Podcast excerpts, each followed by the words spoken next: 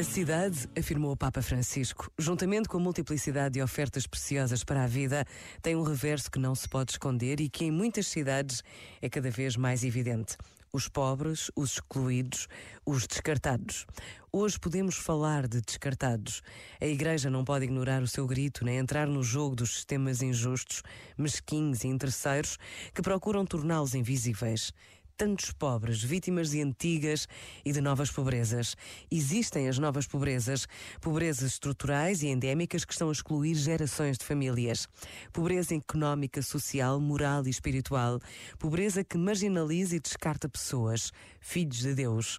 Na cidade, o futuro dos pobres é mais pobreza. Este momento está disponível em podcast no site e na app.